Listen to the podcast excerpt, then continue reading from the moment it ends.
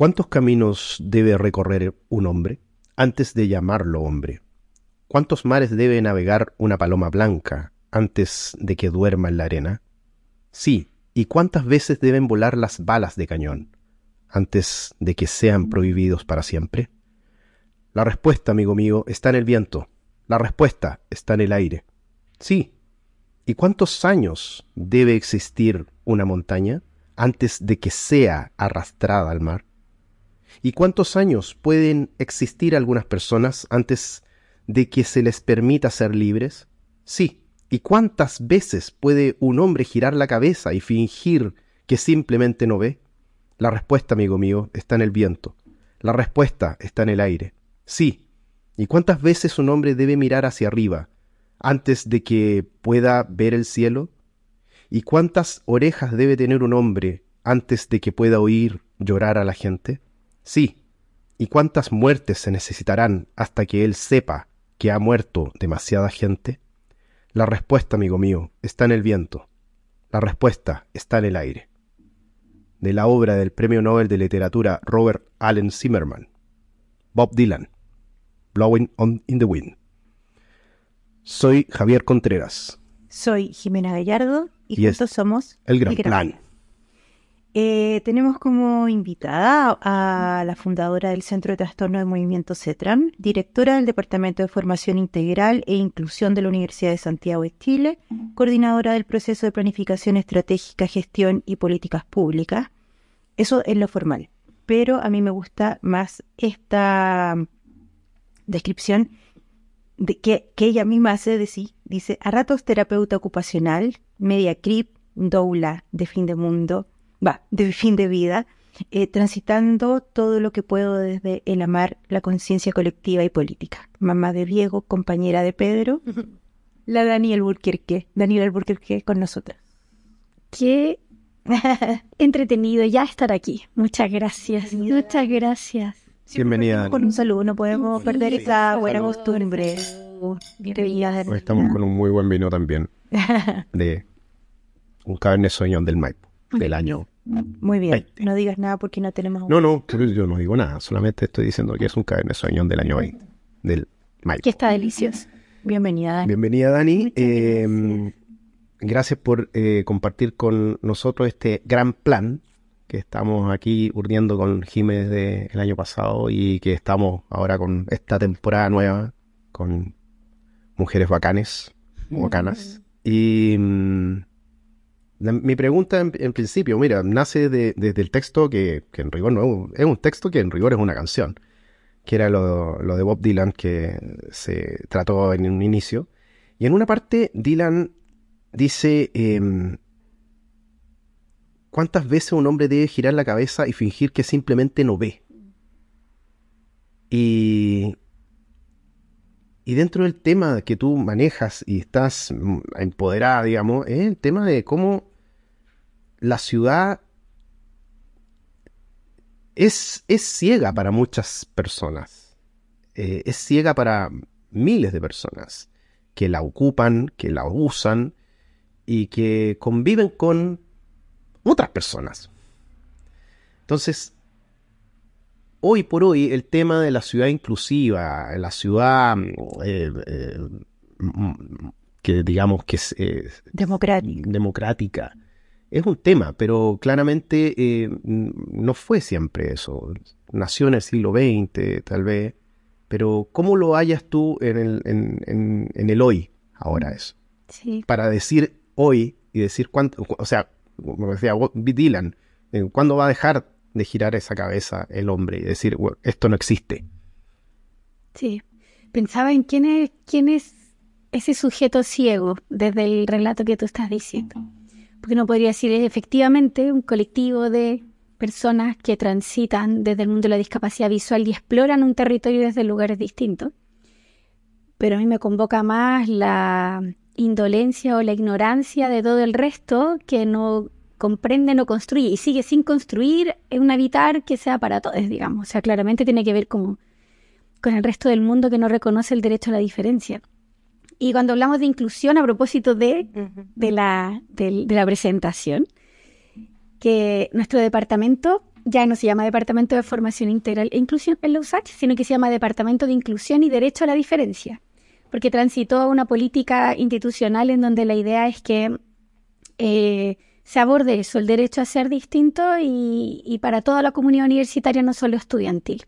En una nueva vicerrectoría, que es todo un, cuento nuevo ahí muy choroso de calidad de vida, género, equidad y diversidad. Entonces, em, pensaba en eso, en cómo el asunto ya no tiene que ver con la inclusión. Y, pongo eso la idea del nombre porque nos llamamos Departamento de Inclusión, porque todavía arrastramos esa, esa palabra que es como el discurso dominante respecto a la idea de la accesibilidad o la participación plena, cuando en realidad el tema tiene que ver con reconocer el que habitamos desde lugares distintos, no que haya que incluir, porque cuando tú hablas de inclusión, inmediatamente instalas la idea binaria del otro que está afuera, y yo desde el poder de estar adentro, em, invito, convoco, me hago cargo de hacer entrar a ese otro excluido.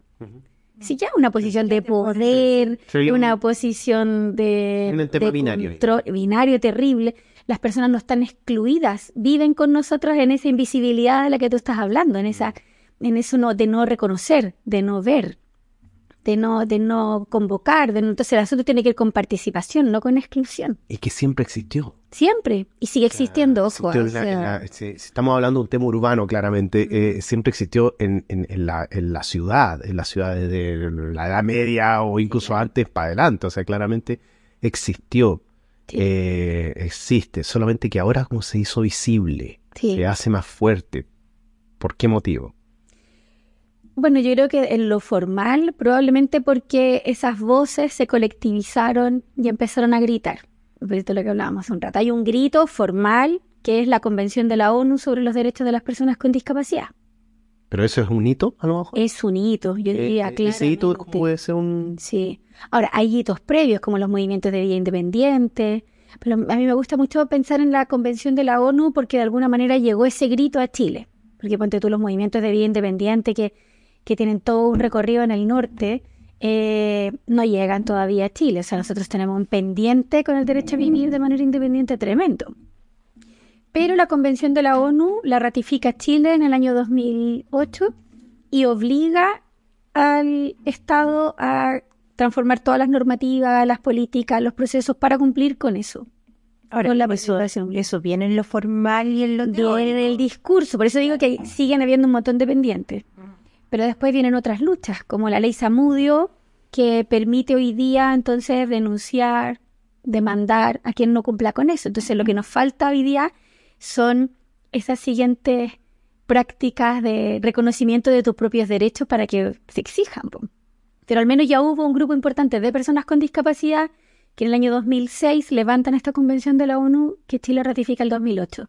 Y cuando uno empieza a mirar las historias previas de esos años, te encuentras en nuestra propia familia. Uno dice, ay, había un cipo, el tío que tenía una discapacidad intelectual, que se decía un retraso mental mm, horrible y que siempre estaba escondido, el, familiar, el familiar del campo, enfermo, que, que nunca vamos a querer mirar, a propósito de escondido.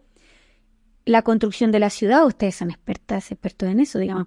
Cuando uno ve este, este lugar donde están los psiquiátricos, yo siempre hablo eso con, eso con mis estudiantes. Si tú piensas en Santiago, región metropolitana y piensas dónde están los grandes hospitales psiquiátricos, las grandes instituciones totales.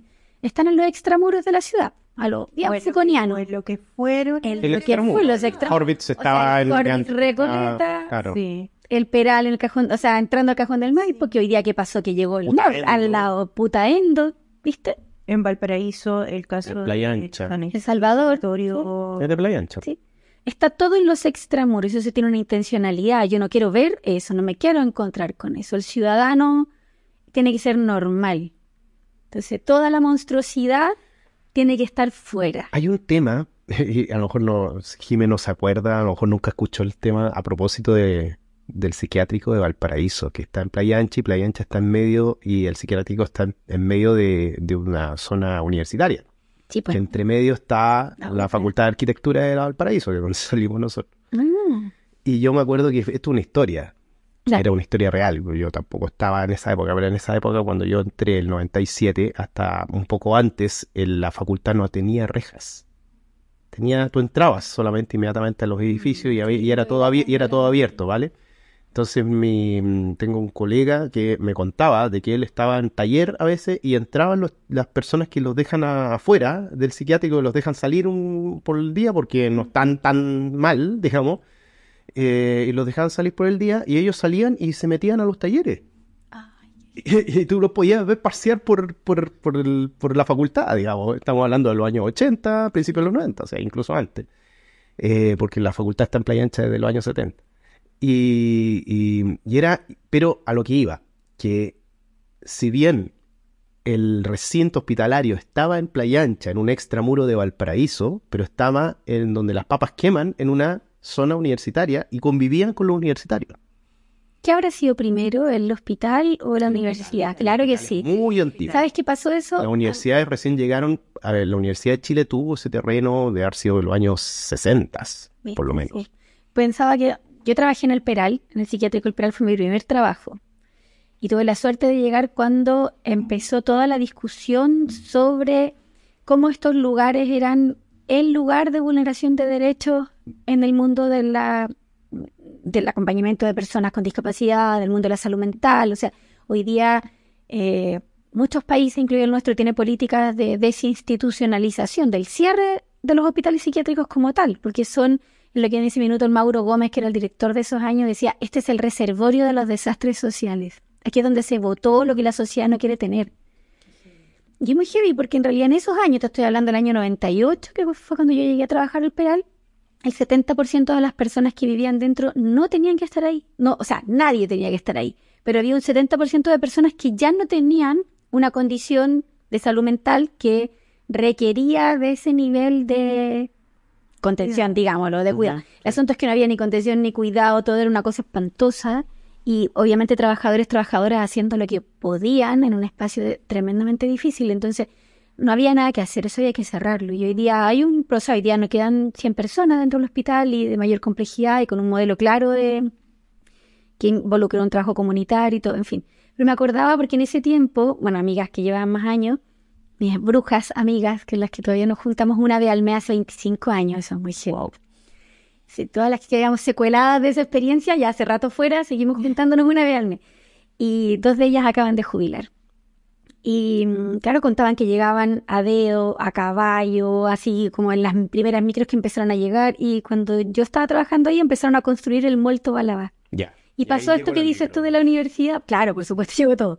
Pero ahí es cuando pasa esto de la universidad. O sea, llegó el capitalismo ahí y empezaron las personas a ir a esos lugares porque estaba obviamente el espacio, había muchas personas que podían estar fuera y empezaron a habitar esos lugares comunes. Sería genial saber cuál es el relato de, de esos vecinos y vecinas respecto a esa idea. sea, de claramente no- el, comillas, loco que... Claro, y que deambula por el barrio, Sí, pues que es parte de... que es parte de. Parte o sea, de, pero- Yo me quedé pensando en esto como de, de, de cómo la ciudad es capaz de incluir o no, eh, porque estamos hablando ahora como temas de salud mental que en, el fondo son más fáciles de esconder o más fáciles de meter debajo de la alfombra porque no es una cosa que sea tan eh, eh, visible o, elo- o elocuente, pero cómo la ciudad también eh, no responde a temas que son mucho más elocuentes, como por ejemplo las de- disca- discapacidades, discapacidades físicas. Ah.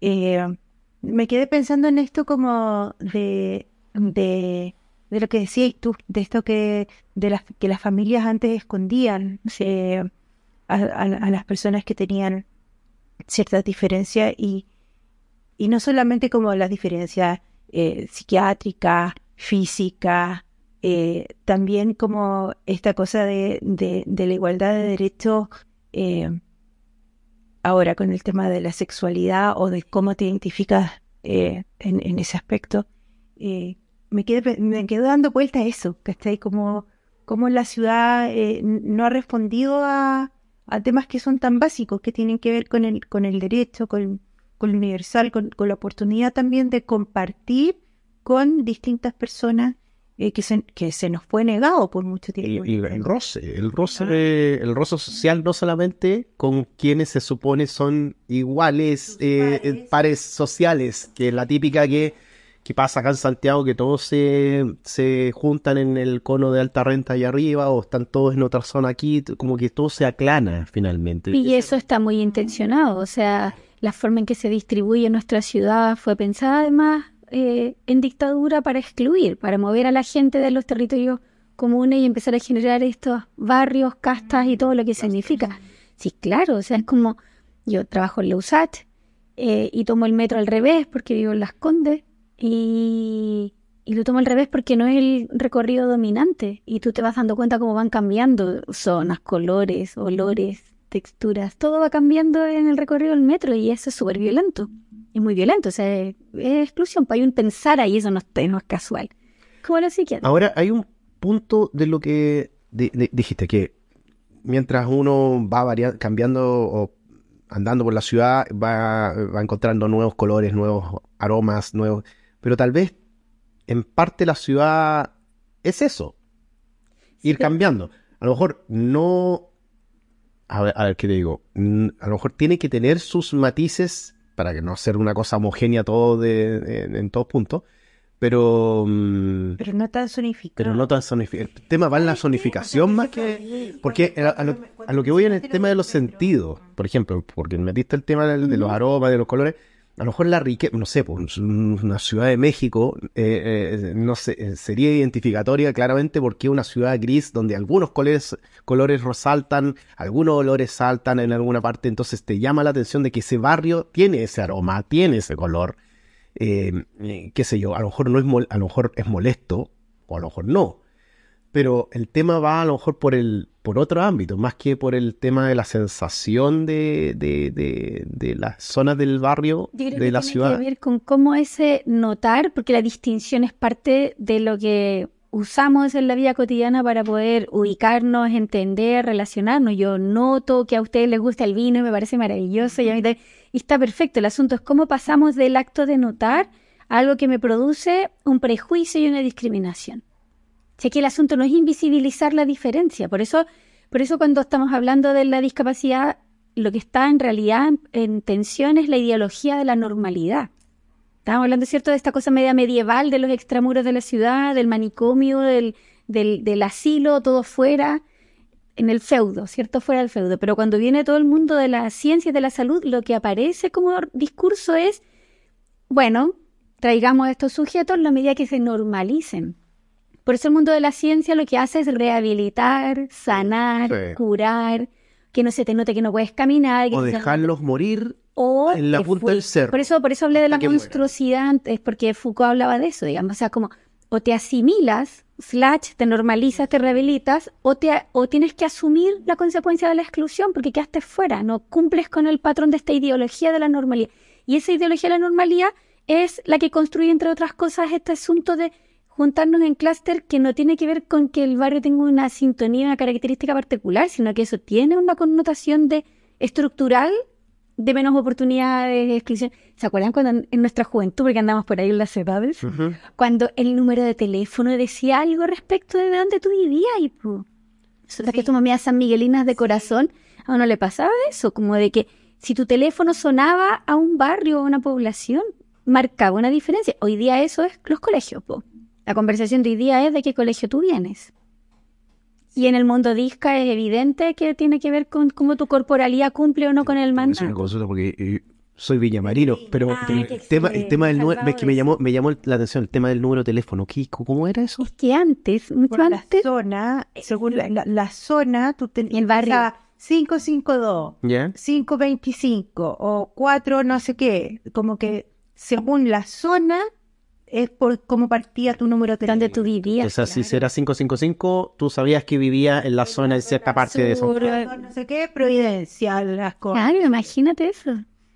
Entonces, ah, ahí... Viña, yo me acuerdo que de, chico, yo me sé los números de teléfono. Mi vieja se, se asombra porque yo me sé los números de teléfono desde que tengo 5 años. Entonces hemos tenido seis números telefónicos. Y yo me acuerdo, claro, ahora que lo dicen, sí, me acuerdo perfectamente, todos los números.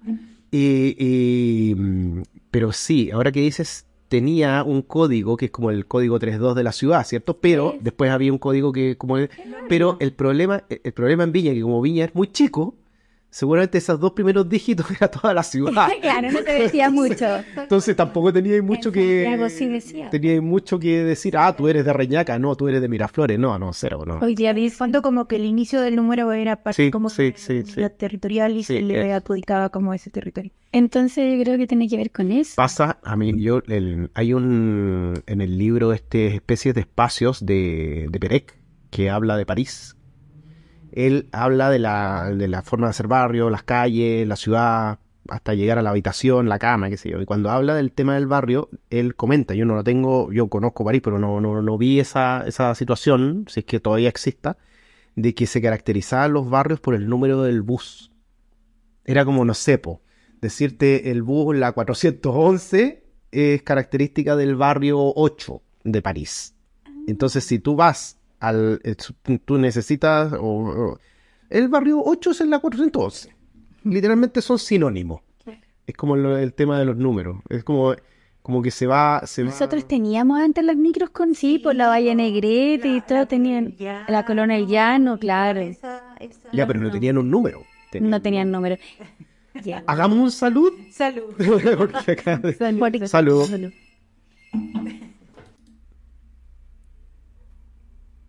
Bueno, hemos vuelto a partir de, de esta celebración. Llegaron, llegaron las pizzas, así que había que hacer un- una pausa para que Yo, yo la- mientras tanto concentrándome en no, en no olvidar eh, lo que estaba pendiente aquí en mi carpeta de, archivo temporal de la mente. de, de- de la mente. Em, como esta figura de, de lo que significa andar en metro, ¿cachai? Como desde una punta a otra la línea 1 nomás. Sí. No, hablemos de la línea 1 nomás porque ¿para qué nos vamos a, com- a complejizar tanto? Pero en el fondo esta cosa como que este recorrido que si uno lo hace eh, completo va variando esto de, de los colores, de los olores. Eh, ¿Cuánto tiene de, eh, de, de la- las diferencias, cuánto tienen de, eh, de clasismo más bien? ¿Cachai? Como como estaba pensando, por ejemplo, llegar al- al- a, los barrios eh, como, por ejemplo, Makes o, o incluso, eh, no sé, como ese sector, ¿cierto? El sector donde está los SAT, Nuestro sector. eh, el sector que, que, que dominas tú ahora, eh, con, con el tema de, del inmigrante, que yo creo que es un, un súper tema, eh, porque, porque también está un poco esto de, de la exclusión, ¿cachai? Como de cómo los sectores empiezan a teñirse, ¿cachai? Con ciertas razas, con, con otros idiomas, con otras costumbres, con otros olores también, con estas formas de habitar la calle, eh, donde tenemos un, un barrio alto donde parece Humberston, así como que tú no ves personas prácticamente, hay barrio de la de ese que ve pasar un una persona No hay niños jugando a la pelota no hay fuera en la calle. jugando a la pelota, eh, bueno, en el centro de Santiago tampoco lo hay, pero también te podéis encontrar con un carrito que vende el, ¿cómo se llama? El, el anticucho en chip o lo que queráis, el otro señor que vende jugo, no sé qué. Y como esta mezcla en el fondo, eh, también tenemos un poco de prejuicio y tenemos un poco como de, ese sesgo respecto a esto que está pasando gracias a la inmigración. Como Me encanta que, que pensando en que esta convocatoria estaba de alguna manera intencionada desde la idea de los cuerpos en discapacidad, terminemos hablando de, de todas estas posibilidades, porque justamente, al menos como mi aspiración cuando se habla del, del derecho a la diferencia es ir encontrándonos en esos territorios, ir encontrándonos en esos cuerpos.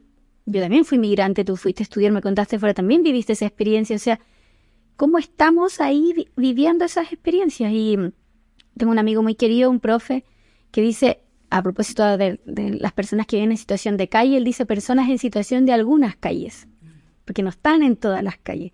Y cuando se está viviendo hoy día esta situación tan dolorosa respecto a la comunidad migrante, tú sabes que llegan los buses ilegales, que, que van acercando a la persona a la ciudad con la idea de que la ciudad va a ser el lugar de buen vivir, paran en estación central porque está el hogar de Cristo y dejan ahí a las personas en la puerta del hogar de Cristo. O sea, eso también está intencionado, es como, bueno, ahí alguien se hará cargo, digamos. Mm. Y, mm, y se nos olvida que el acto de emigrar es un derecho humano.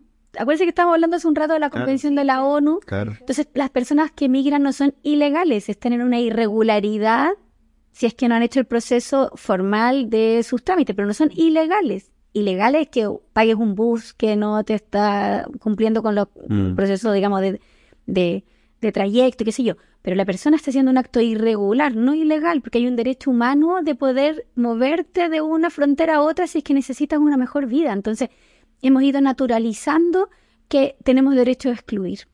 Hay cuerpos que no tienen que estar en el territorio común. Hay, cuerpos que tienen que normalizarse o comportarse o ser como el otro igual para que pueda tener el derecho a entrar. Y eso lo hemos ido incorporando. O sea, en el mundo de la discapacidad, y yo lo digo así como abiertamente, digamos, la campaña Teletón, no la institución, la campaña Teletón es de los tremendos daños que tenemos a propósito del tema, porque hemos ido pensando que las personas con discapacidad para acceder a la rehabilitación como un derecho, tampoco no como una obligación, porque esta cosa de tengo que caminar para poder ser aceptado tampoco. O sea, lo que tengo que exigir es que la ciudad sea eh, para todos y que yo pueda andar en mi silla de ruedas. Tengo una amiga muy querida, la Caro, gran comunicadora radial, Mm. que ella usa silla de ruedas y me contaba que tiene un amigo que vive en Europa y que usa una silla de rueda eléctrica y que le sacaron un parte por exceso de velocidad. No. Obvio, porque ha rajado por la ciclovía con la silla de ruedas y le sacaron un parte. O sea, tú dices eso en Chile no pasa porque no puedes andar rajado en tu silla de ruedas porque todo es inaccesible. Entonces, yo vivo la experiencia de exclusión en la silla porque la ciudad no, no, no lo Además que partamos de la base que tampoco todos tienen la opción de tener una silla de rueda eléctrica. O sea, Pero, ahí, pero sabes que es bien interesante porque es cierto, es cara, pero también hay políticas de Estado que sí te permiten tener una silla de rueda eléctrica. Pero la gente, y lo, lo vivía en el trabajo comunitario, en el CETRAM, a propósito que lo nombraste en la historia, la gente tenía las sillas de rueda eléctrica en sus patios como cuando uno se compra la máquina de hacer ejercicio y dice, ah, voy a hacer ejercicio, y termina ahí para tender la ropa en el patio. Así están las sillas de ruedas, porque no tengo plata para cargarla, porque la electricidad es muy cara, o porque no pasa por la puerta de la media agua en la que vivo, o la casa servio que nunca se pensó. ciudad tampoco. Y de ahí para afuera no puedo andar en la vereda. Entonces, entonces no es la silla de rueda, es todo el fenómeno. Y si además logro salir y tengo una sociedad entera educada a la caridad y no al derecho, pobrecito, qué pena, que además el pobrecito, qué pena, te dura dos días con la campaña de Teletón y después, por favor, sácame este sujeto de aquí. No estamos hablando de ninguna intervención que reconozca el derecho. La normativa chilena de la construcción, la OGUC, Ordenanza General de Urbanismo y Construcciones, eh, en su capítulo 4.1.7, Maravilloso. eh, habla de temas de, para personas con discapacidad, pero siempre me ha saltado una duda con aquello, porque siempre te habla de anchos de pasillos, hasta de anchos de acceso a un departamento o de acceso a, una- a un recinto interior, una oficina, qué sé yo. Pero de ahí adentro, arréglatela solo. Entonces muchas veces, privada. porque muchas veces, y finalmente tú entras y son departamentos oficinas que no pueden acceder. Y tú tienes un dormitorio en donde te da una cama de una cama de dos plazas, más 40 centímetros para un lado, 40 centímetros para el otro, y no te cabe. Pero es por eso, pues, porque existe legislación sobre el espacio público, pero no sobre la propiedad privada, porque al ser tuya, el Estado no puede inmiscuirse en tu decisión de cómo organizas Ya, perfecto. vida o la vida. Pero esa persona, pero esa perfecto, pero esa persona que necesita una casa, como la normativa nacional no te obliga a nada, Claro. ¿dónde va a encontrar una casa? Se va a tener que ser obligación de, de, de contratar un arquitecto que les diseñe a la medida y, y, porque tiene las lucas para muchas veces, no necesariamente. Discapacidad es pobreza en Chile. No solamente porque, o sea, no es porque nazcan personas con discapacidad solo en los, con- en lo- en los quintiles más pobres, sino que porque tú sí o sí te vas a empobrecer si tienes una discapacidad. Porque nosotros no tenemos políticas de corresponsabilidad en el cuidado, o mejor dicho, en la asistencia personal. O sea, si yo hoy día tengo una discapacidad con una alta dependencia, Mm. eh, y necesito asistencia para comer, para vestirme, eh, para trasladarme y que esa asistencia es 24/7, hoy día en Chile tengo dos opciones. O esclavizo a alguien de mi familia, que eso es lo que pasa, y el 90% de las personas que hacen eso son mujeres de la familia, o eh, y además una esclavitud teñida de patriarcado, porque obvio que si eres la mamá tienes que cuidar porque eres la mamá y tienes que amar a tu hijo y obvio que te cuidas a tu marido, y entonces está cargado de culpa judío-cristiana, una cuestión bien dramática. Y además es súper fuerte. Yo no me puedo quejar de estar cuidando a un hijo con discapacidad, ¿cómo se te ocurre? Entonces, y por otro lado, si lo mira desde el punto de vista de la persona con discapacidad, no deberíamos estar hablando de cuidado, deberíamos estar hablando de asistencia personal. El Estado debería financiarme a mí como persona con discapacidad y el poder contratar a cuatro personas, si necesito un cuidado 24-7 para no esclavizar, cuatro personas que hacen turno que me asisten, no me cuidan, me asisten en lo que yo necesito para tener mi vida independiente, para poder participar en igualdad de condiciones eso no existe. Entonces lo que hacemos finalmente es dejar en lo privado, como decías tú, ah. no solamente el diseño, la estructura, sino que todo lo que significa vivir en discapacidad. El decreto 50 de la ley de urbanismo habla de accesibilidad, habla de circuito, pero todo lo que tiene que ver con los espacios públicos. En lo privado es súper conveniente que la puerta va adentro, la familia abandonada por el sistema se haga cargo. O sea, ten en cuenta, no sé, desde lo más básico de una vivienda social, el baño. Sí, claro y el baño jamás va a tener las condiciones de, de, tamaño como para... El baño tiene que entrar la lavadora. Porque en el baño no solamente entra la silla de ruedas que no entra, sino que la lavadora y un montón de otras cosas porque no hay patio, no hay nada. Yo me quedé pensando en esta, en esta idea de cómo este tema como de la, de, de, de la inclusión o de la universalidad tiene que ver también con, con las lucas que tenís o no tenís. Estoy pensando, por ejemplo, em, qué posibilidades tiene un viejo, em, un, viejo con, todo lo que esto acarrea, ¿cierto? Con todas las problemáticas que trae eh, ser, eh, ser mayor. Em, respecto a las lucas que tienes o no. Estoy pensando, por ejemplo, que aquí en Nueva Providencia hay un montón de eh, edificios que se llaman suites no me acuerdo. Ah, sí, Aunque una marca. Que una marca, ¿cierto? Pero que, que trae consigo toda esta eh, eh, implementación que está eh, em, pensada en las capacidades o la incapacidad que tienen los adultos de, de, estar en un baño, esta cosa de, de la asistencia también, etcétera. entonces pensaba, ¿por qué, por qué existe esta solución en términos privados, ¿cachai? Como a cargo de privados de inmobiliaria, de, inmobiliaria privada enfocado a cierto grupo eh, socioeconómico y no existe una política a nivel estatal, por ejemplo, de vivienda eh, para distintos tipos de te lo puedo complementar en el sentido de lo que de lo que ya estamos hablando. O sea, claramente el Estado, como tenemos un Estado subsidiario, en donde lo que no haga el privado recién lo va a hacer el Estado. Entonces, el privado lo único que va, a entender inmediatamente es donde hay un nicho de negocio. Y el nicho de negocio lo acabamos de, de describir. Hay viviendas, sean inmobiliarias, sean sociales, qué sé yo, que la normativa te dice que la puerta tiene que tener un ancho libre de 90 para que quepa una silla de ruedas. Ah. Y de ahí para adentro da lo mismo. Es del privado, como decías tú. Entonces, ese nicho de la puerta hacia adentro lo agarran estos tipos. ¿Para quién le doy? ¿Para quién me los pueda pagar?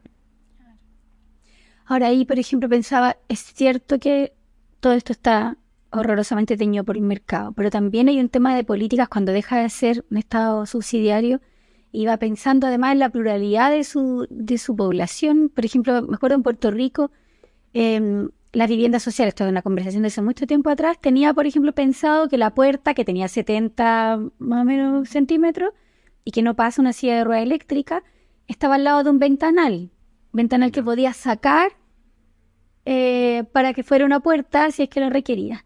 Que había un baño, eran unas casas como duples chiquititas y había un baño chiquito debajo del, de la escalera que eventualmente se podía transformar en un montacarga si es que había que subir al segundo piso. O sea, igual se pensó la casa, Serviu, comillas, para transformaciones posibles. Para cómo nuestros cuerpos van a transitar. Porque qué bueno que hayas hablado de las personas mm. mayores, porque aquí no estamos hablando de una otra edad. Todo el rato el ejercicio ha sido dejar de hablar del otro. Estamos hablando de nosotras, de nosotros en un asunto de tiempo. y de posibilidades. Nuestros cuerpos cambian. Y, y, nos pensamos ilusamente en la idea de un cuerpo único, estándar, normal, otra vez, comillas, al que no cumplimos, de, base, de mediana edad, eh, con recursos, con estudios, sano, mm. Anglosajón, blanco, estamos fuera de ese espacio ya, oh. somos anormales desde el inicio de esta conversa, pero hay algunas exclusiones que son mucho más rudas y, y el asunto es como entonces volviendo al, inicio, es cómo se reconocen para empezar a planificar desde ese lugar. Si tiene que ver con reconocimiento de la diferencia, no siempre, sí, siempre es presupuesto, pero un presupuesto bien pensado. Claramente se gasta o sea, plata mal pensada. Claramente eso es súper importante lo último que dijiste, que en rigor es reconocer una, una diferencia que, em, que se nos viene a cada uno. Porque cada uno luego, más adelante, o seremos viejitos, o estaremos incapacitados en alguna, en alguna situación física. Y es muy posible, en una de esas, quién sabe, mañana uno se muere, pero, pero también es posible que también en el futuro positivo es que tu cuerpo se envejece y ojalá donde tú vivas, donde tú actúas, también envejezca contigo. estamos como predestinados a vivir en algún momento eh, eh, algún tipo de, exclusión. Y eso es mm, como bien dramático, ¿cachai? Porque o, te excluyen em, por, por tu orientación, o te excluyen por el color de piel, o te excluyen porque eres viejo. O sea, eh, es un tema que precisamos conversar porque de alguna u otra manera siempre nos va a tocar, ¿cachai? Siempre, tío, a ver, una persona a lo mejor en la vida ha estado excluida, a lo mejor cuando tuviste 5 años, a lo mejor cuando tuviste 10 años, a lo mejor cuando fuiste adolescente, a lo mejor ahora no estás excluido porque estás con el montón, pero en un par de años nuevamente vas a estar excluido por ser viejo eh, no sé. El asunto es cómo no, de ¿Cómo no,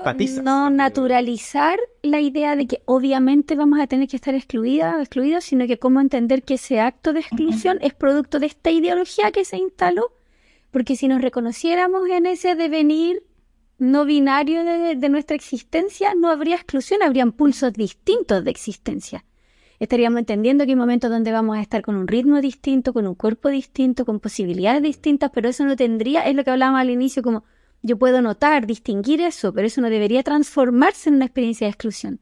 Porque hoy día tenemos políticas de cuidado de la primera infancia de las niñeces, y yo estoy maternando, cuidando a la guagua, la cuido hasta cierto tiempo y el estado bien o mal me entregan la cuna, qué sé yo, el cuidado de, la vacuna, la cuestión y todo lo que significa el cuidado de la guagua. ¿Por qué no pasa eso mismo al final de la vida?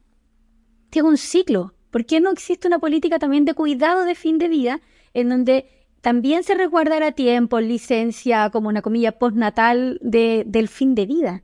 Pero hay una negación, o sea, tú naces, te preparas para ser un ser productivo y después vos dale. Y es como sobrevivir. la política enfatiza, enfatiza la época de, dorada de la persona, que es la persona... Eh, la ilusión de esa persona para productiva. el mercado, para la sociedad. Sí, productiva. Productiva. Bueno, ahí... por eso el, tema de disca es tan importante ahí, porque el asunto tiene que ver con el anticapacitismo. Así como, como uno habla del, anti, del, del lo antipatriarcal o lo decolonial o lo anticapitalista, lo tenemos súper claro, lo anticapacitista también es un asunto relevante. Esta idea de que las cosas se hacen de una única manera, en un cuerpo, en una matriz corporal que está determinada como única, como homogénea, y ahí entran todos los cuerpos distintos y todo lo queer y todo lo creep.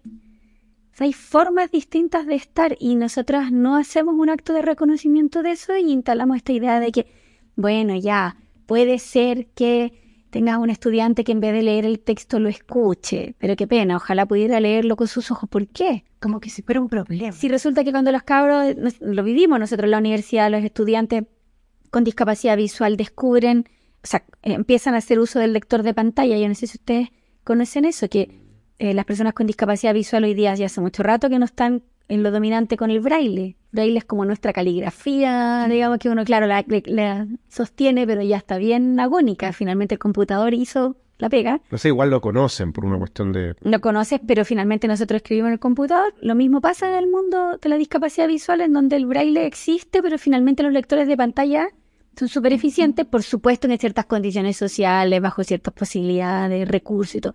Entonces, cuando en la universidad, que es un mundo elite, lo sabemos, que sea la usachita, sigue siendo un espacio elitista, eh, los estudiantes descubren que hay un compa que está escuchando todos los papers a dos o a tres de velocidad y ya es mucho más eficiente que el resto, tú dices, oye, yo quiero conocer esa tecnología. Entonces, esa tecnología que ocupan las personas con discapacidad visual, que escuchan el paper. Las personas con discapacidad visual, las personas, ahora con ese tema, Dale. que me, me, me, me- ahora me, entró esta duda, porque las personas con discapacidad visual, hasta por lo menos, no sé, finales del, dos- del siglo XX, principio del XXI, el joven de 18 años, la joven, lejos, la quisiera entrar a este mundo llamado universidad, estaba casi como eh, eh, sentenciado a lo único que podía estudiar era derecho. Eso me acuerdo. Gracias a estas tecnologías, como la lectura de pantalla que tú dices, que eh, existe ahora una, una apertura a que unas personas con discapacidad visual pueda tener otra, otro futuro universitario Ojalá que... hubiera sido a propósito de que no estaban las tecnologías, pero no fue por eso, es porque el resto del grupo pensó que esa persona con discapacidad no tenía ni siquiera el derecho de soñar con ser químico, ¿sí? O, o ser físico o astrónoma, como una astrónoma puertorriqueña que es ciega. Es impensable, ¿cómo se te ocurre? O sea, el mundo asumió y tomó decisiones por las propias personas con discapacidad y les determinó los lugares. Entonces, obviamente que los cupos, por ejemplo, para personas con discapacidad en la universidad están las carreras de humanidades. Eh, pero eso no fue en la USACH. En la USACH, desde su primer momento, los cupos fueron abiertos a, a personas con cualquier tipo de discapacidad. Partió en un cupo eh, en el año 85, 84, un poquito vergonzoso vinculado a la Teletón, que tiene que haber sido en esos años algún impulso de la campaña que ya arrastramos. Pero eso hace muchos años ya que se resolvió y hay un cupo que ya se habla en equidad. La USACH tiene muchos cupos en equidad para, para romper esta brecha estructural de muchas comunidades y colectivos que por alguna razón no tienen la posibilidad de dar la prueba y entrar en igualdad de condiciones. Ahora, ojo que, al menos en nuestra universidad, solo un tercio de las personas que se reconocen en situación de discapacidad entraron por esa vía. Todo el resto entró por vía regular. Pero esa vía no tiene ninguna exclusión. La mayoría de las otras universidades dice con discapacidad física o sensorial. ¿Y a quién están excluyendo? A un grupo que no hemos hablado, que es el mundo de la neurodivergencia, el mundo del espectro autista, el mundo de las personas con dislexia, con déficit atencional. Ese mundo está súper invisibilizado hasta ahora, que me parece grandioso porque está apareciendo con voces súper potentes, que por supuesto no, no voy a hablar desde ahí porque no me reconozco de ese lugar y, y creo que hay voces legítimas que, que toman ese lugar de lucha. Y, y la es una universidad que no excluye en ese sentido y tiene cupos para todas las carreras, casi todas las carreras. Medicina estamos trabajando ahí, pero en medicina hay personas con discapacidad porque, como les decía, las personas entran por vía regular Sí. pero por ingreso especial o en equidad. Y, y ahí, claro, todos los quiebres que te puedas imaginar, personas con discapacidad en química, en biología, en terapia ocupacional. A un colega querido acaba de egresar y tu- tuvimos que hacer todo un desarrollo de una anatomía ciega. Bueno, a mí, la verdad es que me parece maravilloso que, que una universidad como la USACH, que es una universidad eh, pública, eh, vaya como, aunque suene terrible, adelante, ¿cachai? Del Estado, que es el rol que debe cumplir la universidad. O sea, ser universal. Eh, eso me parece como importante rescatar y, mm, y a la vez me... mm, no sé si, si sea rabia, la, pero eh, como que me, me produce una emoción muy terrible pensar en lo retrasados que estamos en muchos aspectos. O sea, si pensamos en, en, en el territorio, en la ciudad, eh, hemos hablado en este poquito rato eh, de los viejos, de, eh, de personas con discapacidad física, de, eh, de ciegos, de problemas, comillas, problemas mentales.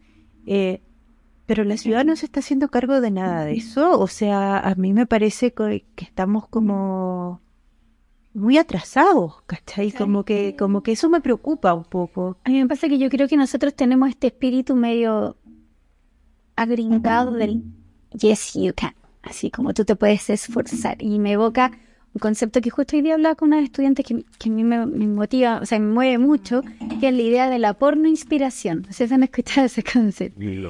Y yo creo que, que eh, todos en algún minuto hemos caído en esa práctica, como cuando tú miras a una persona al lado que ha hecho un esfuerzo importante por llegar al mismo lugar y tú dices, oye, yo me quejo. Yo me quejo y esta persona se demoró tres horas más en llegar porque el metro no es accesible, porque la micro no le paró, porque se esforzó un montón y llega a la clase y yo, estudiante al lado de mi compañero en silla de me quejo y llego tarde, ¿cómo es posible? Ese ejercicio de la inspiración del otro por vivir su vida cotidiana, las personas con discapacidad lo levantan como la idea de la porno inspiración. Y la respuesta es, oye, para, yo no soy un sujeto de inspiración, no estoy aquí para inspirarte. Entonces, si en algún, de alguna manera nos, nos pasa eso, nosotros lo vivimos, así como cuando dice, ¿cómo? El vecino que era más pobre que tú y que yo, logró llegar a la universidad, o nosotras mismas de pronto somos sujetos de inspiración. Capaz que en algún minuto de nuestra existencia, San Miguelina, vuelvo a evocar la, la comuna. Eh, alguien habrá dicho, ¿viste estas cabras cómo lograron ser profesionales universitarias? Y Y sobrevivieron al flagelo de la droga, ¿cachai? Y todo ese discurso horroroso, que es como si fuera una cuestión, como si no fuera un sujeto de inspiración. Y no lo es. Si a ti te costó más estudiar, si te costó más llegar a la universidad, tiene que ver con un asunto de injusticia social y lo que nos tiene que pasar es molestarnos, no admirar. A mí me tiene que molestar que mis estudiantes, y lo digo y me dan ganas de llorar, se bajen tres estaciones más lejos del metro, porque no se pueden bajar en el metro Estación Central porque el ascensor es horroroso al frente o el de Universidad de Santiago tampoco, porque cruzar entre medio de todos los vendedores ambulantes, que son otra expresión de la de la vulnerabilidad, no logran llegar, entonces al final se bajan en la Unión Latinoamericana y vienen haciendo un rally en silla de ruedas para llegar a la clase. Cuando llega ese estudiante a la hora, igual que el otro, yo no lo admiro, me duele todo, porque lo estamos haciendo muy mal, ¿sí? Entonces, yo creo que ese es el punto que tiene que cambiar. No ir en esta cosa como el día, en el Día de la Madre vamos a premiar a la señora Juanita, que es una madre esforzada de cinco hijos, y nietos porque murió su hijo. ¿Cachai esa historia como de la admiración de la persona que se descuera por sobrevivir? No, no es admirable, es, una vergüenza colectiva que, que hayan sujetos que tengan que vivir ese nivel de sufrimiento para estar en, en, la misma, en el mismo diseño de esta ciudad. Eso es lo que, tiene que tenemos que pasar de la admiración a la rabia y que esta rabia me movilice a la transformación. El grito, como decías tú. Hoy día el grito disca existe, el grito crip o sea, más que, más, más que, claramente, más, más que el, la, la, admiración por esa persona, es cuál es la respuesta que yo puedo dar de, en, varias escalas, en distintas escalas, eh, como solución a que no vuelva a pasar. Así es. Va por ahí. La es una responsabilidad ciudadana. No, significa que todos seamos George Soros ni, ni, ni, Bill Gates, que porque nadie tiene todas estas platas como para yo te voy a solucionar la vida, como el, este gallo, ¿cómo se llama el gallo de la peluca amarilla? Farcas. No, y tengo un problema y qué sé yo, y dame, y dame plata y el guante da plata. Y, soluciona el problema porque él le da dinero a la gente que él encuentra que se supone que hay una injusticia social y bueno, la ayuda, qué sé yo, bla, bla, bla. Eh, pero entonces, a ver, ojalá no hubieran farcas en, técnicamente en ese sentido, porque en rigor no hay una injusticia social. Nosotros en el departamento. No es que no exista el personaje, puede existir todo lo que quieras, ¿cachai? Pero no exista esa, esa, esa, esa necesidad. Esa necesidad de en, el, nuestro departamento y en otro espacio, en la escuela de Teo Lusat, eh, siempre decíamos, trabajamos para nuestra autodestrucción. Porque si tú asumes que tú existes para trabajar en la exclusión, en la vulnerabilidad, no, pues, o sea, yo no quiero existir. Mi utopía es dejar de existir como, como orgánica. O sea, yo quiero que en algún minuto, mira, les voy a contar, siempre cuento esta historia que me encanta porque creo que es como la idea de futuro. Mi hijo, que tiene 19 años, es una delicia. Cuando era pequeñito, eh, vivió en, un mundo disca porque nosotros estábamos siempre rodeados con personas eh, con distintas formas de andar, de estar, cuerpos, pulsos distintos. Era nuestra vida cotidiana yo tenía un compañero amigo que usaba una silla de ruedas muy bacana, que andaba en su auto, él tenía recursos, y entonces un día llega a la casa en su auto y agarra su silla de ruedas muy chura, la abre y se traslada a la silla de ruedas. Entonces estaba mi hijo chiquitito, tenía cuatro añitos, y ve todo este, exactamente, todo este transforme. Entonces me dice, mamá, cuando sea grande, yo voy a tener una silla de ruedas así. Y yo dije, esa es la cuestión, po. Porque para él esto no era tema. Era interesantísimo. Esa corporalidad diversa le hacía sentido, le, gustaba incluso. Y eso fue hermoso. Entonces, tiempo después, cuando en algún minuto eh, iba con su papá en el auto y, el chelo dice que, dice, ah, me voy a estacionar aquí. Ah, no, porque hay estacionamiento para personas con discapacidad. Él hace una voz ahí, un pensamiento hablado. El Diego le dice, ¿qué es persona con discapacidad? Y él se queda como así perplejo y me llama por teléfono y me dijo, hizo la pregunta. Así como, casi como que donde viene la guagua, es como, hizo la pregunta. Porque era la pregunta como... el agua. ¿Cachayo? No es como, no, no hay que... O sea, la palabra discapacidad no se había configurado en su existencia. Porque él había entendido que cuando saludaba a los amigos de la mamá, a veces se demoraban más en darle la mano o darle un beso, algunos eran sentados, otros eran parados, otros hablaban con las manos, en fin, esa era su, su cotidianidad. Em, que no significaba que él no, él no distinguiera que todos tenían formas distintas, pero no, no era tema. Pero no tenía nombre. Ahí está. Y, aunque incluso pudiéramos poder, después ponerle nombre, no tenía una connotación eh, peyorativa, no te dejaba en, un, en una afuera. Mm. Esa es de alguna manera la aspiración. No es que somos todos iguales, mentira. Qué rico que somos todos diferentes. El tema es cómo hay ciertas diferencias que hoy día nos ponen en una posición de desventaja y es porque nos hemos inventado eh, horrorosamente a propósito del poder, que no es otro lugar, eh, ese estar afuera. Y algunos juramos que estamos dentro, pero es cosa de que nos movamos de, de los límites de la, de la frontera y nos damos cuenta que Chile es una afuera, que Latinoamérica es una afuera. Hace rato que no estamos. Pero Ernesto Dale, a ver. Ah, me gusta, me gusta. A, propósito de poder. ¿Ya? Eh, no, no, a propósito de poder y eh, a propósito de, eh, de este anhelo que tuvimos mucho de la nueva constitución. Ay, Dios mío, ¿por qué esas tocadas fuerte? Sí. Sí, eh, porque también me duele. Porque también me duele. Eh, ¿qué, cuál, es tu visión respecto a, a lo que está pasando y a lo que va a pasar? O, a lo que pudo haber pasado, que es lo que más nos duele. ¿Qué respecto a estas diferencias? Qué terrible, yo no sé si hay alguien... Sorry, Danielita, tenía que hacer. O sea, ¿qué? es que yo creo que, me lleva a otro lugar de habla, porque yo quedé, como muchas personas, tan dañada del rechazo. Sí, O sea, yo creo que todavía no me recupero. Así, de verdad que me, me, me, me dan ganas de llorar. O sea, porque yo llevo 25 años luchando por los derechos de no solo de las personas con discapacidad, sino que nuestros derechos, nuestros, si yo lo veo como nosotros y teníamos tantos deseos de que esto funcionara. Lelisa Loncón es una hermana que quiero, que conozco, que tenemos una relación, profesora usachina. La Mariela Cerey, constituyente, la fundadora del colectivo Yo Cuido, de un grupo de mujeres que cuidan a personas con discapacidad y dependencia. Ella cuidaba a la Amelia, su hija, hasta que falleció y fue capaz de sobrevivir a la muerte de una hija que nosotras que somos madres no nos podemos ni imaginar lo que puede significar eso y ella salió de ahí para luchar por esto y fue constituyente. Entonces hay tantas historias ahí que, que se borraron porque, porque somos una sociedad tan ignorante que no queremos ver tan inmediatista, tan eh, terrible. O sea, yo en algún minuto solté, solté la lucha después de esto y dije ya. Incluso debo reconocer con vergüenza que entré en un espacio medio como como xenofóbico, como de rabia con, con algunos colectivos, así como que no, pero una cosa.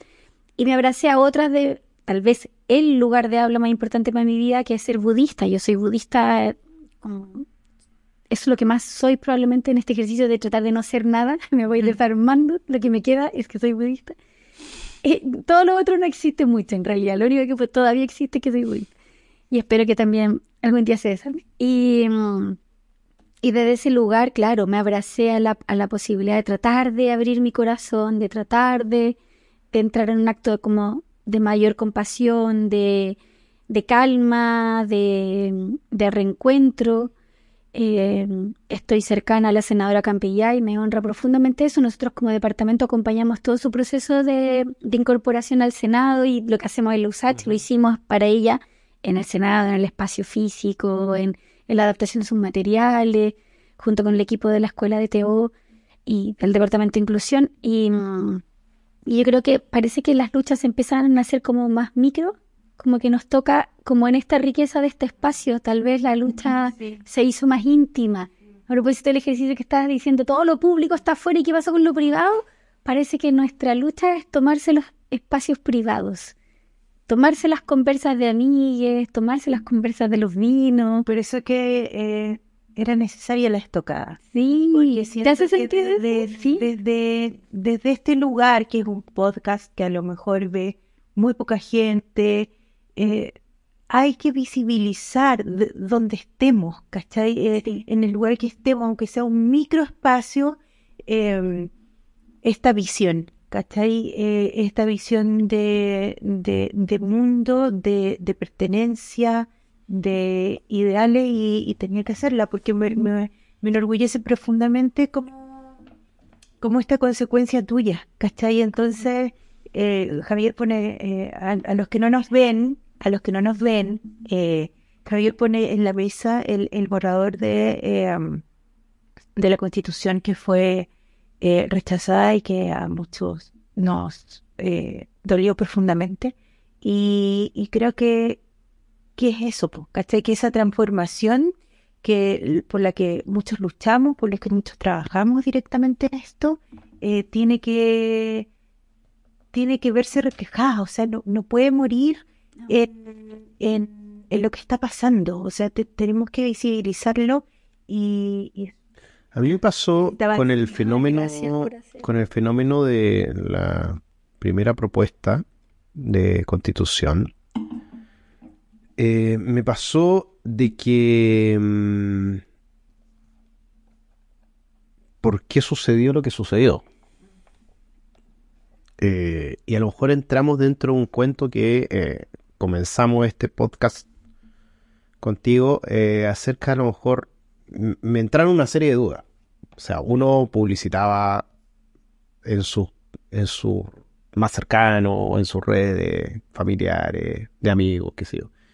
Y a lo mejor te, uno, yo me fui dando, dudando, dudando, como que yo casa, uno se pone a echar la culpa de uno mismo, es decir, porque de repente uno dice, em, ¿qué pasó? O sea, ¿qué es lo que yo, a lo mejor mi, mis redes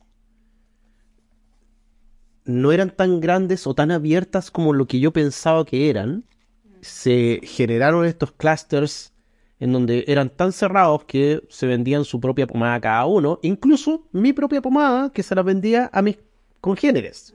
¿Cachai? Y que finalmente, claro, entre nosotros nos convencimos nos engrupimos y, estamos y, estamos regio con esto, qué sé yo. Pero por el otro lado había otros, que era esta gran masa del centro del país, que no logró enganchar con el tema. ¿Por qué no logró enganchar? Y ahí nuevamente me saltó la duda de que eh, Pinochet en su dictadura hizo todo un cambio cultural en este país que fue exitoso. Por supuesto. Fue, él fue su éxito. Hizo un cambio cultural heavy a este país. Que a lo mejor no estamos para nada de acuerdo. Pero lo logró en la, eh, con su constitución del 80, qué sé yo, a tener a un, a un país completo eh, ensimismado en solamente verse el ombligo en donde las platas de, de, de, de, las platas, como la, la, la, ¿cómo se llama? La jubilación, solamente me rasco con mis propias uñas, en la salud me rasco con mis propias uñas, y si yo me puedo rascar porque tengo muchas lucas, no me va a importar el otro personaje que está al otro lado. Es que pensaba en esta idea de que hemos hablado del reconocer, de mirar, propósito lo que tú decías al principio. Mm, sí. Tal vez eh, a propósito de los tiempos que también son diversos, mm. esto fue súper importante, esto, la constitución, este fracaso, fue súper importante para ver porque yo creo que quienes estamos en los espacios de poder, y digo estamos en los espacios de poder porque la academia es un espacio de poder, el tener un podcast y estos equipos preciosos para grabar y este vinito rico es un espacio de poder. Eh, no estamos viendo esa otra realidad, de ese hombre promedio tipo Homero Simpson que lo único que quiere es echar al otro migrante que lo ocupa la pega, fin. Entonces, no lo vimos. Y que, y que piensa que le quita la pega. Y que pero no es no tiene pero idea no que pero no sobrevive gracias a esa interdependencia de lo que está y ocurriendo. que claramente no lo este personaje chileno no va a ir a buscar la basura a, No, a- a lo ninguna comuna o porque sea, él ya se cree de un estándar tan alto que él no lo hace entonces no pero igual nos quitan la pega No, pero por Entonces, qué esa esa incapacidad de reconocer, digo, ¿por qué digo el no ver? Porque cuando uno habla del ver no ver también ponen un espacio del no ver como si fuera algo peyorativo. Que que Mm. ocupamos a veces la idea de la discapacidad como como una cosa de, de como como algo negativo, tu ceguera frente a la vida, ¿sí? Mm. No, capaz que no, capaz que sea bueno eh, ver la vida desde los, sensorialidades. cie- los No ciegos tienen mejor sensorialidad de- en, en otros ámbitos Sí.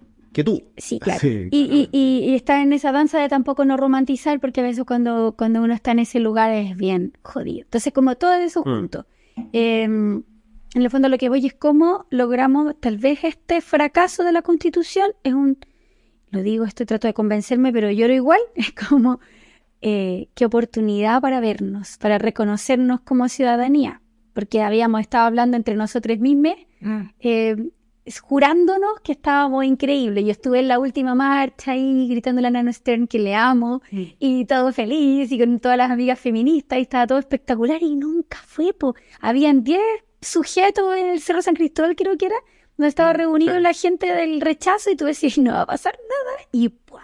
todo sucedió.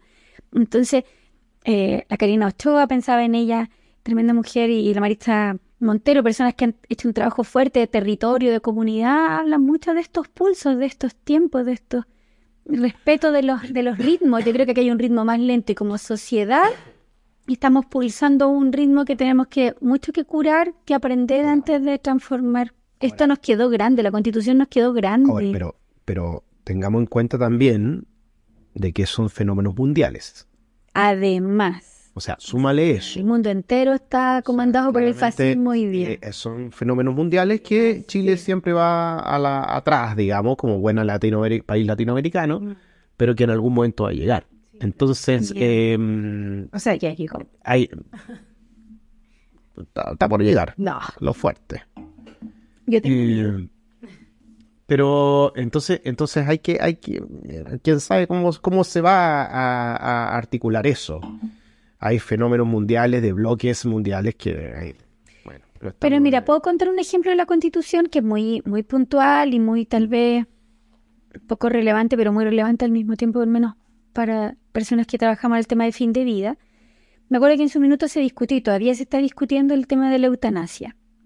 Estaba tratando de acordarme cuál era el artículo, pero en esta, en esta negación del trauma se me olvidó cuál fue el artículo, pero yo participé de la construcción de ese artículo y está ahí escrito y todo.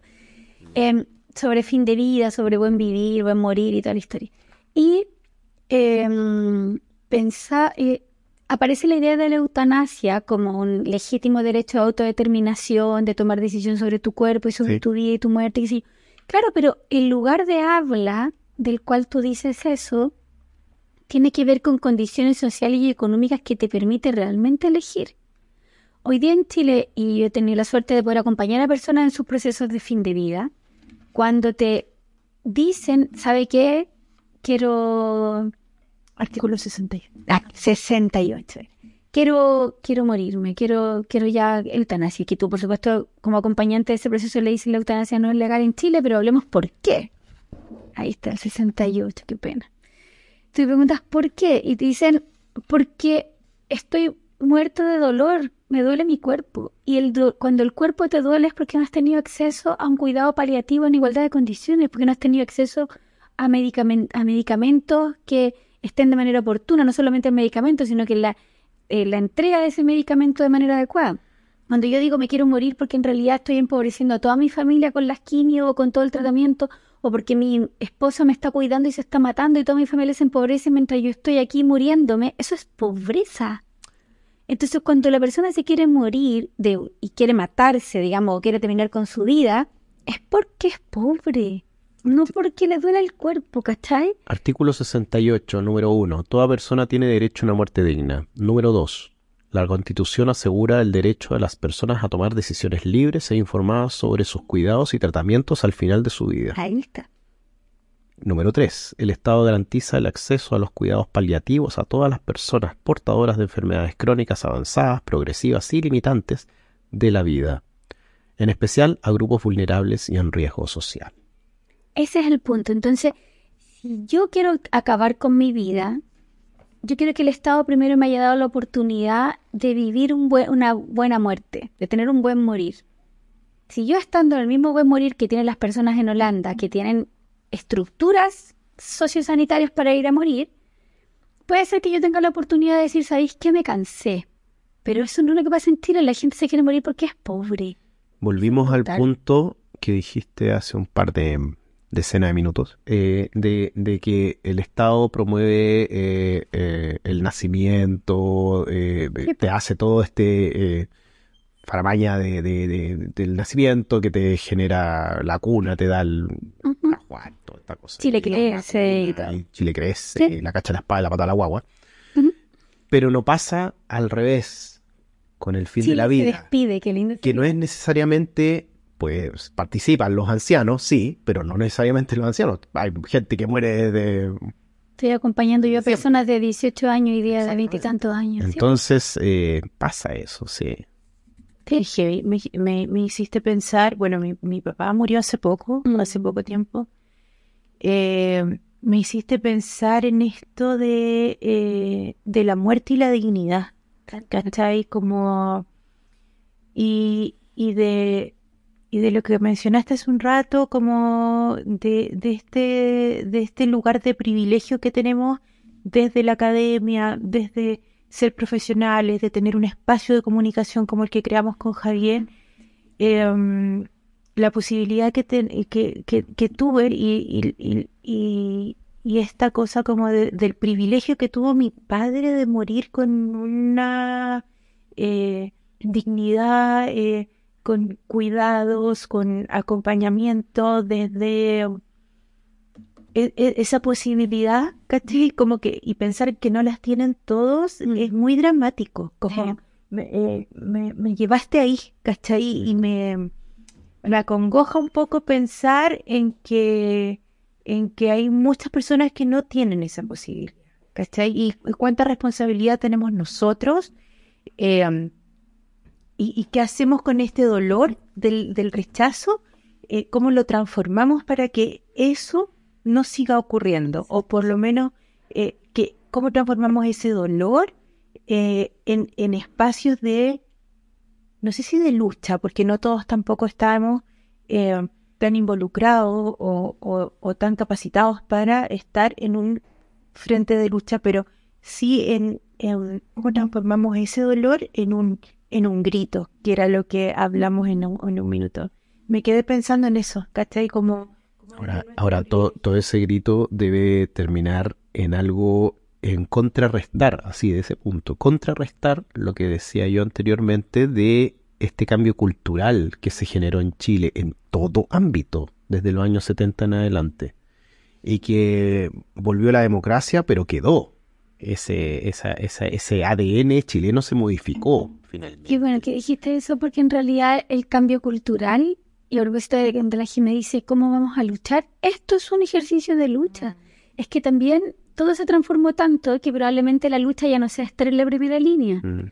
A nosotros en la USACH nos tocó estar en la primera línea, acogiendo a las personas que estaban ahí, en una brigada de salud, en, en contener a quienes estaban en la brigada, de salud, estábamos en distintas capas, digamos, apoyando, y te das cuenta de que quienes estaban ahí no eran personas con un discurso político lúcido, era el malestar ciudadano puesto ahí diciendo, por eso hoy día ese mismo malestar fue el que, rechazó. O sea, básicamente es, estoy hastiada de esta existencia. No había una práctica política clara. O, er, o tal vez esa es una práctica política, decir me hastié de esta vida, de esta existencia. A lo que hay que ponerle a, esa, a ese grito es educación, acompañamiento, eh, reflexión crítica. Y entonces, y entonces este espacio es una práctica de lucha precioso. Tal vez ya no tiene que ser ir a tomarse ni las calles o también. Son distintas capas nomás. Esto es una práctica política.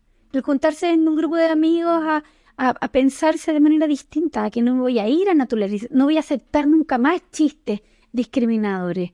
No voy a aceptar nunca más que alguien diga, oye, el sordo mudo. Se dice persona sorda, una persona que tiene una cultura, que tiene una lengua propia. No voy a decir pobrecito cuando veo a una persona con discapacidad, voy a reconocerlo como un sujeto de derecho. No voy a reírme jamás de las personas de la comunidad LGBT porque somos todos en nuestras formas distintas de estar. O sea, ¿me cacháis? Ese espacio que es que es la puerta cerrada a lo privado es el lugar de y o sea, para la gente más joven, no sé, la, como la Gala, la hija de la Jime, puede ser más, es un adolescente, entonces ya puede ser, ya lo ve natural, pero a lo mejor para las personas que somos más de mediana edad para arriba, me, a mí ya, por lo menos culturalmente, me ha chocado. La otra vez estaba viendo televisión, el canal 13, ¿cómo se llama este? El REC TV, que uh. muestra puros puros programas del, del año del ñauca y mostraba, y mostraba, yo me acuerdo perfectamente, estaba mostrando un programa de humor que se llamaba Nada que ver con Chile. Qué la vergüenza que dan. Y daba vergüenza. Pues. Qué vergüenza. Yo terminé cambiando el canal. O sea, me quedé rato, un rato, unos 10 minutos mirando. Y era una cosa misógena, homofóbica, pero, pero, pero del punto y, y de toqueteos, de abuso sexual, pero era una cuestión que yo decía, pero ¿cómo es posible que esto? Y eso a finales de los 90, ni siquiera en los 80. Ahora, hay que reconocer que efectivamente como a nivel general ha cambiado mucho. Sí, pero momento, pero momento, pero momento, momento, déjame terminar para cerrar eso. Pero este es un canal de televisión que se está dando ahora. Como recuerdo será, ok, recuerdo, pero es ahora. O sea, si tú estás acusando a cualquier programa de televisión hoy que es actual, que lo están filmando y haciendo ahora, y puedes acusarlo al Consejo Nacional de Televisión porque está diciendo alguna tropería X, ok. Pero esto es un programa que se hizo hace 25 años atrás, 20 años atrás, y lo están repitiendo. Y a propósito. A propósito. Sí. Entonces, ¿por qué mejor, o sea, weón, productores, no lo pongan? Qué miedo. Es como, lo, es como, es como, es como casi como lo que pasa en, es como hacer lo que hacen en Alemania. No se nombra el régimen nazi aquí. De hecho. Porque si lo nombras, preso. Aquí no se hace eso, es invisibilizar literalmente ese pasado. Ahora, ojo, Javi, tú, tú mencionas a la generación de la, de la gala eh, como una cuestión general y yo creo que no es así.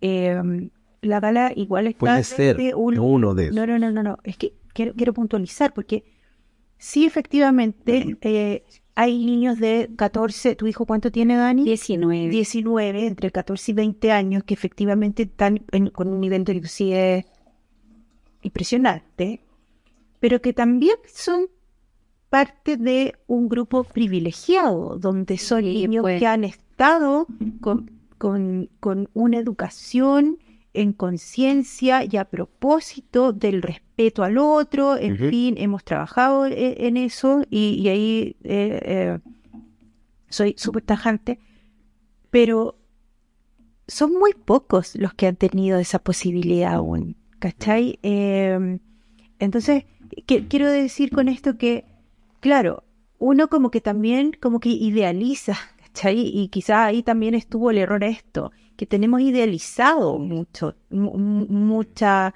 eh, como que nos pasamos el rollo de que está todo perfecto y de que son todos Waldorf y Montessori, y la cuestión no es así, ¿cachai? La realidad es que tenemos, la realidad es que tenemos muchas realidades, ¿cachai? Y, de eso no nos hicimos cargo.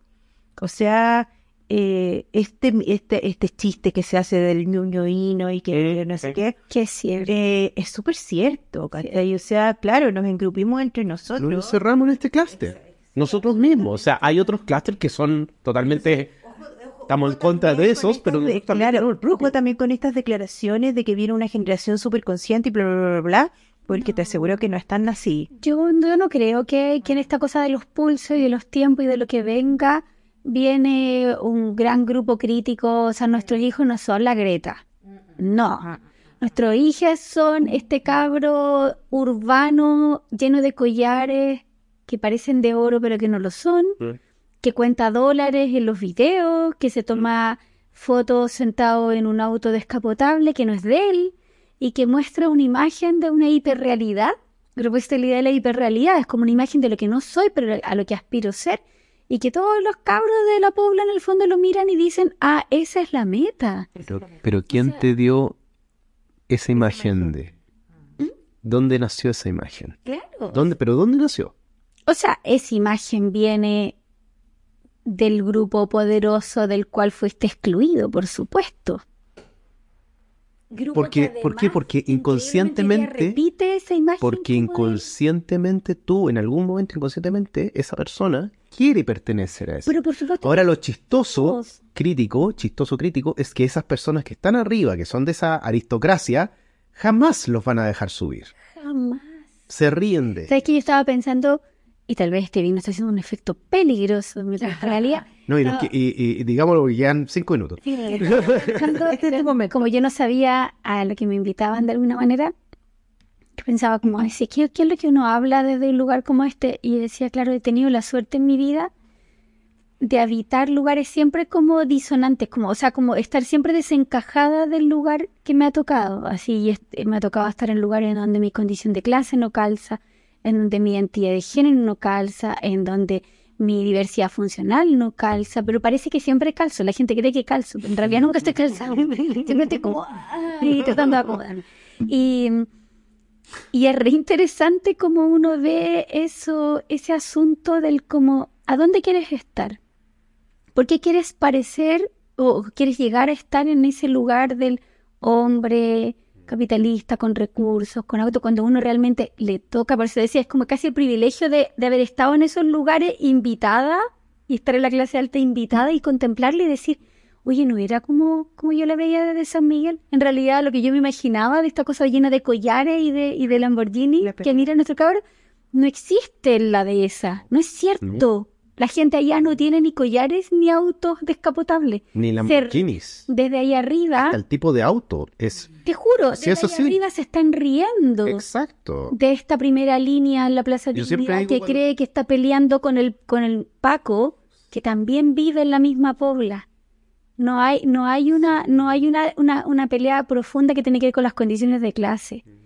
Entonces, se están peleando, el pueblo se está peleando entre ellos y ellos miran desde arriba, creyendo. Entonces, eso yo creo que de nuevo es el pulso, es el ritmo que vamos a tener que empezar a respetar, entender, hasta que despertemos. Observar. Observar. Y, y, hacer el grito eh, de eso, de eso que observamos, desde, desde eh, cada uno de eh, nuestros lugares, desde, desde lo que somos también, sin engrupirnos, sin, sin querer aparentar, ¿cachai? Sino que desde aquí desde la copa de vino con los amigos, conversando. Y, eso, yo creo que con esta reflexión cerramos este espacio que a mí me tiene así como emocionada. Así que gracias, Dani. Gracias, sí. Gracias, gracias. Una honradísima. El grito. El grito. Pero un grito amoroso, ¿cacharon? ¿no? Compasivo. No, es que me acordé de una escena de la naranja mecánica. Ay, ¿cuál? Que estaba gritando. En la novena ahí con los ojos abiertos, despertando. gritando. Es que él estaba despertando. Mira. Qué bonito. ¿Cerramos? Cerramos. Salud. Salud. Salud, Dani. Salud, Jime. Nos vemos hasta el próximo. Nos vemos. Salud.